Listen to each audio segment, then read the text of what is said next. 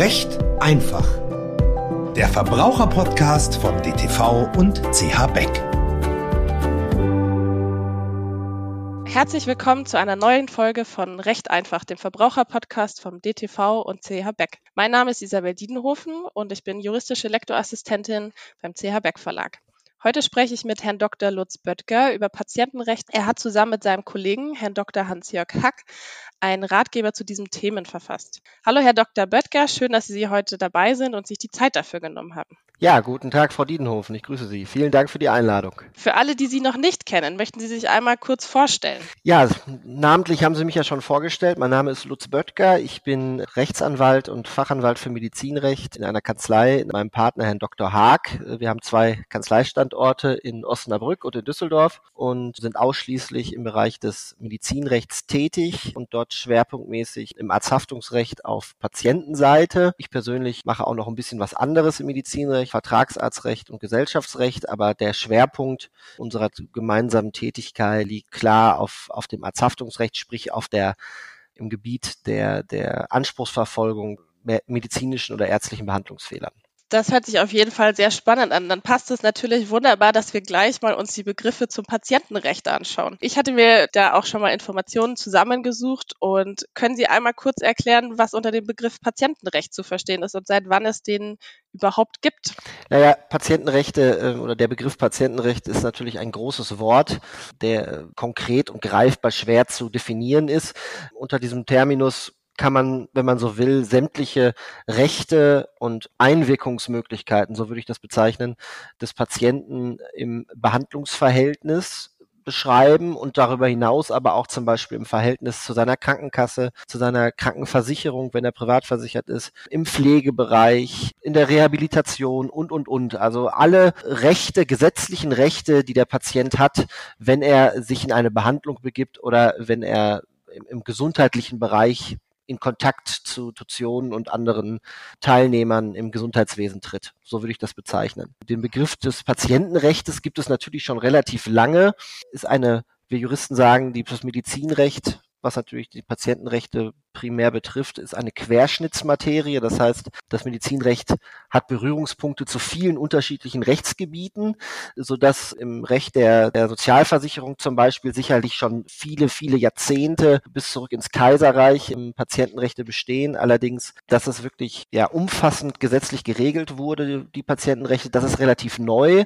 Das ist erst seit dem Patientenrechtegesetz aus dem Jahr 2013 so. Da hat, sind die rechtlichen Normen für das für den Behandlungsvertrag erstmalig umfassend im bürgerlichen Gesetzbuch geregelt worden. Seitdem kann man sozusagen von einer von einer umfassenden Regelung der Patientenrechte sprechen meines Erachtens. Jetzt haben Sie gerade auch schon den Behandlungsvertrag angesprochen. Was ist denn in diesem enthalten und warum wird der zwingend notwendig sein für die Patienten und die Ärzte? Beim Behandlungsvertrag muss man grundsätzlich erst einmal differenzieren. Also es ist, es ist nicht erforderlich, einen schriftlichen Behandlungsvertrag zu schließen.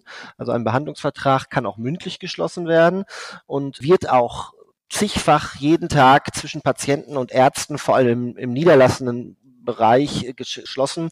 Wenn Sie sich bei einem neuen Facharzt vorstellen, ist es in der Regel ja nicht so, dass Sie erstmal einen Vertrag vorgelegt bekommen, den Sie unterschreiben müssen. Im Krankenhaus ist das anders, da wird das häufig oder wird das in der Regel gemacht. Allerdings, wie gesagt, ist das nicht verpflichtend. So ein Behandlungsvertrag kann auch mündlich geschlossen werden. Die Rechte und Pflichten aus dem Behandlungsvertrag sind jetzt wie gerade schon erläutert, seit dem Patientenrechtegesetz im bürgerlichen Gesetzbuch geregelt. Also ein, ein Blick ins Gesetz kann da Aufschluss bieten, aber ich bin natürlich gerne bereit, das kurz zu erläutern. Also ein, ein, der Behandlungsvertrag verpflichtet beide Parteien, also sowohl den Patienten als auch den Arzt, grundsätzlich einmal an der Behandlung mitzuwirken und der Arzt wird verpflichtet, den Patienten nach den zum Behandlungszeitpunkt geltenden allgemein anerkannten fachlichen Standards zu behandeln. Was wichtig ist für den Patienten, ein Behandlungserfolg schuldet der Arzt nicht, er schuldet nur ein Bemühen und eine Behandlung entsprechend der geltenden Standards. Der Patient hat im Gegenzug das Honorar, das ärztliche Honorar zu bezahlen, es sei denn, ein Dritter, zum Beispiel eine Krankenkasse, kommt dafür auf. Dann äh, wird die dadurch verpflichtet. Das sind so die wesentlichen Rechte und Pflichten, die aus dem Behandlungsvertrag herrühren. Das hört sich auf jeden Fall umfangreich an, was man da alles beachten muss, vor allen Dingen, wenn es ja dann der Unterschied zwischen, wenn man sich jetzt im Krankenhaus behandeln lässt oder in, in einer Praxis. Aber wann weiß denn eigentlich ein Patient oder eine Patientin, ob er ausreichend und umfassend über etwaige Behandlungen informiert oder aufgeklärt wurde? Was sind da so Sachen, die auf jeden Fall abgedeckt werden müssen?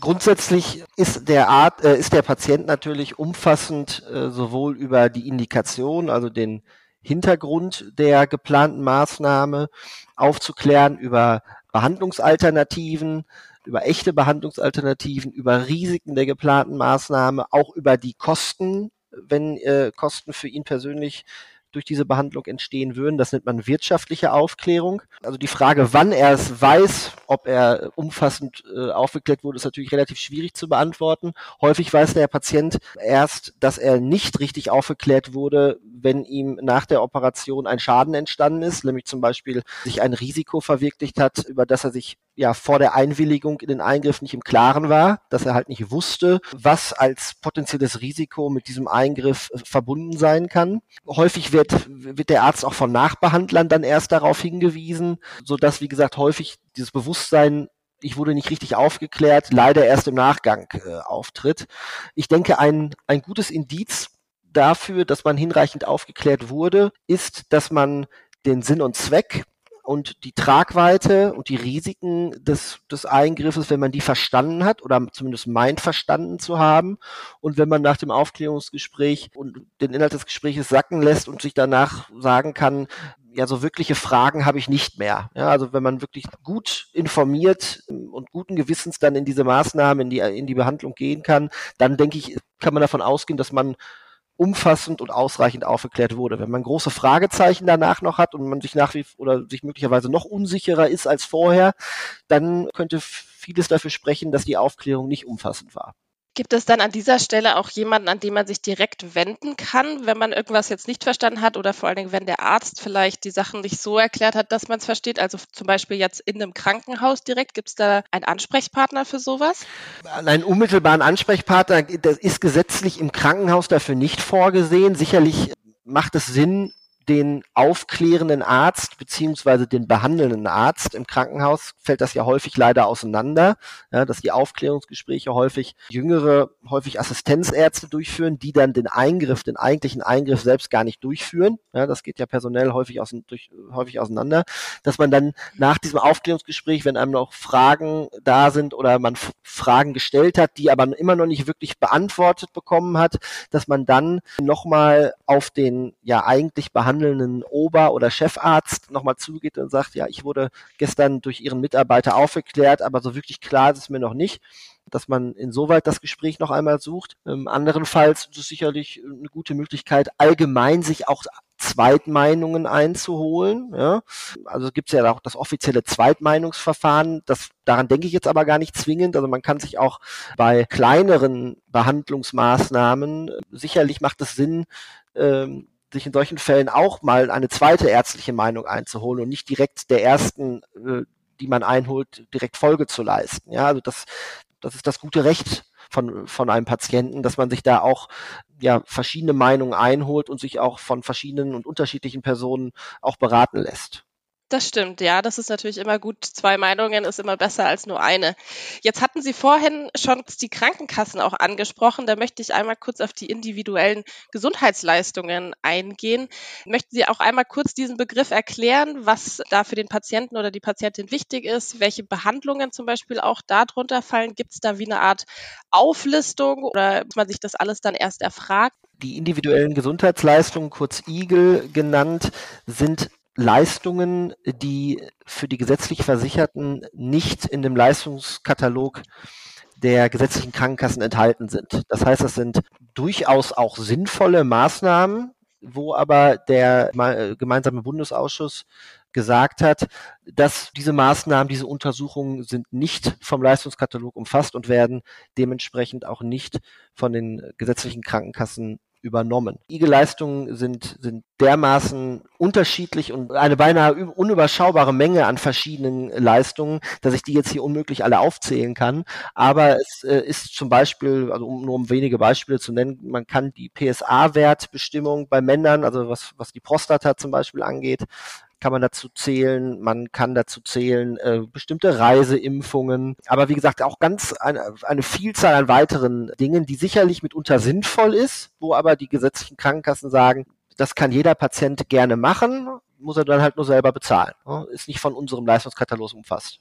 Ich glaube, da muss man sich auch einfach sehr viel nochmal individuell informieren darüber, weil, wie Sie ja schon sagen, das ist dann so ein großer Katalog. Da muss wahrscheinlich dann immer gucken, was kann man jetzt genau gerade brauchen und was bietet natürlich dann auch meine Krankenkasse zum Beispiel an. Richtig. Ähm, das ist natürlich in gewisser Weise auch problematisch. Ärzte dadurch natürlich auch den Anreiz haben können, gewisse Leistungen als Privatleistungen an die gesetzlichen, gesetzlich versicherten Patienten zu verkaufen. Das ist also durchaus ein zuträgliches, zusätzliches Geschäft den Vertragsärzten, da ja eröffnet wird zusätzliche Einnahmequellen.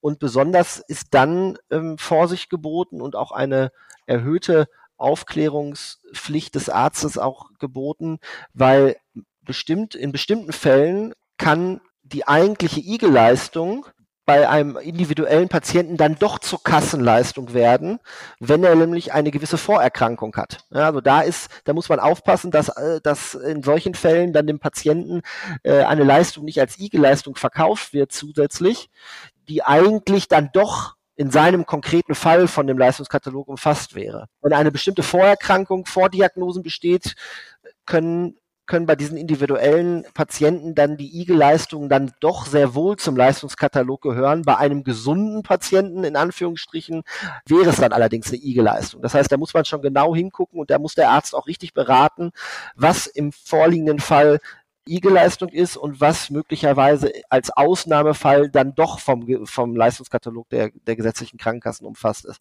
Also da muss man genau hingucken. Da muss man auch, wie gesagt, darauf vertrauen, dass der Arzt da einen auch, auch hinreichend aufklärt. Es gibt ja auch eine wirtschaftliche Aufklärung, eine Pflicht zur wirtschaftlichen Aufklärung. Das heißt, dass die Ärzte, wie gesagt, den Patienten auch hinreichend vor Augen führen müssen, die und die Maßnahmen biete ich dir an, die und die Maßnahmen sind indiziert, aber aus den und den Gründen musst du die leider selber bezahlen oder nicht. Ja, das gehört auch zu einer, zu einer umfassenden Beratung durch den Arzt dazu. Mhm. Ich habe auch in der Vorbereitung zu unserem Gespräch heute mich natürlich informiert und auch ganz oft über die elektronische Patientenakte gelesen. Ist das dann auch sowas, was zum Beispiel in diesen individuellen Gesundheitsleistungen mit einsichtig wäre? Also heißt, dass man eben dort seine ganzen Unterlagen anschauen kann, wo man dann auch zum Beispiel sehen kann, was, was seine jeweilige, deren jeweilige Krankenkassenleistungen äh, abgedeckt werden, beziehungsweise oder was kann man generell unterschiedlich anschauen? Also diese ähm, elektronische Patientenakte beschäftigt uns in den Fachkreisen äh, schon ein paar Jahre länger. Das ist leider ähm, durch die Corona-Pandemie auch alles etwas äh, schleppend angelaufen. Äh, Herr Spahn, unser ehemaliger Gesundheitsminister des Bundes, hatte sich da äh, sehr hervorgetan und hatte das angestoßen. So wirklich am Laufen sag ich mal, ist es, ist es bis heute nicht. Also die Vertragsärzte kämpfen da noch sehr mit der Umsetzung in der täglichen Praxis. Es wird auch noch nicht so wirklich angenommen, äh, auch von den Patienten. Gedacht ist es tatsächlich der Gestalt, dass eine Vernetzung der unterschiedlichen Praxen also der unterschiedlichen Facharztrichtungen, auch bei einem Arztwechsel oder bei einem, bei einem, bei einem Arztbesuch im Urlaub, ja, äh, dass dann der, der Arzt, der aufgrund zum Beispiel einer akuten Erkrankung des Patienten die Karte in die Hand bekommt und dann die Karte einliest und wirklich sich einen umfassenden Überblick über erhobene Befunde, Röntgenaufnahmen, Blutwerte, Vorerkrankungen und, und, und machen kann und nicht nur auf die anamnestischen Angaben, also auf die Angaben des Patienten, die er dann zur Vorerkrankung oder was auch immer macht, ja, was ja häufig auch laienhaft ist und, und nicht so wirklich aufschlussreich äh, ist, dass er das, dass, dass man dann, wie gesagt, einen schnelleren Überblick über, über die, die Befundlage und die Ausgangslage bekommt und nicht, wie es häufig in nicht digitalen Zeiten, auch heute häufig noch der Fall ist, bei einem Behandlerwechsel äh, erstmal äh, aufwendig Vorbefunde dann in der alten Praxis äh, anfordern muss, wo, wo viele Wochen ins Land gehen können, sondern dass man einfach mit einem einmal Auslesen der Karte sich einen Überblick verschaffen kann, was hat der Patient, wie aktuell sind Vorbefunde, so können auch zusätzliche Untersuchungen auch vermieden werden, vor, vor allem was die Bildgebung angeht. Ne? Wenn, wenn sich der Arzt, äh, wenn sich der Patient in einer neuen Arztpraxis vorstellt und der, der neue Arzt sagt, ja, mit dem und dem Leiden sollten wir jetzt erstmal eine Aufnahme machen dann, und der, der Patient sagt, ich habe aber letzte Woche erst eine gemacht, dann macht es natürlich Sinn, wenn dann der neue Arzt diese Aufnahme unmittelbar einlesen kann und die nicht erst in der alten Praxis aufwendig anfordern muss. Ja, also das kann Kosten sparen, das kann Zeit sparen und das Wichtigste ist, wenn es dann irgendwann mal wirklich funktioniert in der, in der praktischen Handhabe, dass der Patient selber bestimmen kann, was kommt auf meine Karte und was nicht. Also das ist seiner Entscheidung überlassen, ähm, was natürlich nicht nur datenschutzrechtlich äh, Sinn macht, sondern auch Sinn macht vor dem Hintergrund, dass wenn der Patient weiß, ich habe die und die gesundheitlichen Probleme und könnte mir in gewissen Situationen helfen, dass diese Informationen dann auch wirklich präsent sind, wenn ich sie dann brauche, dann kann er sich natürlich ganz bewusst dafür entscheiden und sagt, das und das soll da drauf, weil es hat für mich einen echten Benefit. Ne, wenn man global alles einfach automatisch da drauflegen würde, dann wäre das sicherlich ja auch was die Einwirkungsmöglichkeit, wo wir wieder beim Thema Patientenrechte sind, wenn die Einwirkungsmöglichkeiten auf das, was der Patient wirklich preisgeben möchte, natürlich durchaus geringer. Also das ist die, die gegenwärtige Ausgangslage. Es ist, es läuft gerade an, aber es ist noch in den Kinderschuhen, sag ich mal. Also das heißt, da gibt es noch viel, was erstmal noch alles geregelt werden muss. Aber letztendlich soll es für beide Seiten eigentlich dann eine Erleichterung sein, einfach, dass die Daten in dem Sinne für sowohl Arzt als auch Patient genauer dargestellt werden und natürlich dann auch auf die individuellen Sachen des jeweiligen Patienten oder Arzt eingehen können, damit man dann auch wirklich alle Informationen hat, die man zum Beispiel jetzt als Arzt von seinem jeweiligen Patienten braucht, die ein Patient vielleicht gar nicht vorher weiß, dass diese Daten wichtig für den Doktor sind. Genauso, genauso richtig. Wie gesagt, das Hauptanliegen, ja, durch die Versorgung des Patienten auch verbessert wird.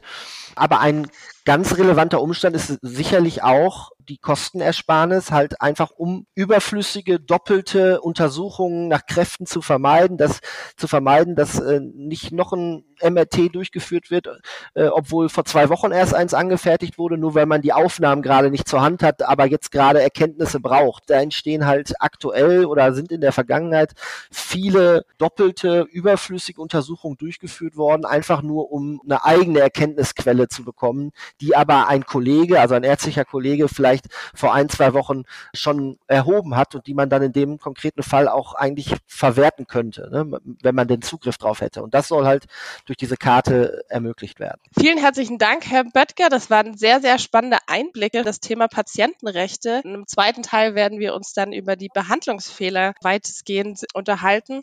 Wenn Sie noch mehr zu dem Thema erfahren möchten, finden Sie dazu den Ratgeber Patientenrecht und Behandlungsfehler von Herrn Böttger und seinem Kollegen Herrn Dr. Haag bei Ihrem Buchhändler des Vertrauens oder auch über unseren Online-Backshop.de. In der nächsten Folge dürfen wir Sie mit einem weiteren spannenden Thema und Gesprächspartner oder Gesprächspartnerin begrüßen. Vielen Dank fürs Zuhören. Mein Name ist Isabel Dienhofen und ich freue mich auf nächstes Mal. Vielen Dank nochmal, Herr Böttger. Sehr gerne. Vielen Dank.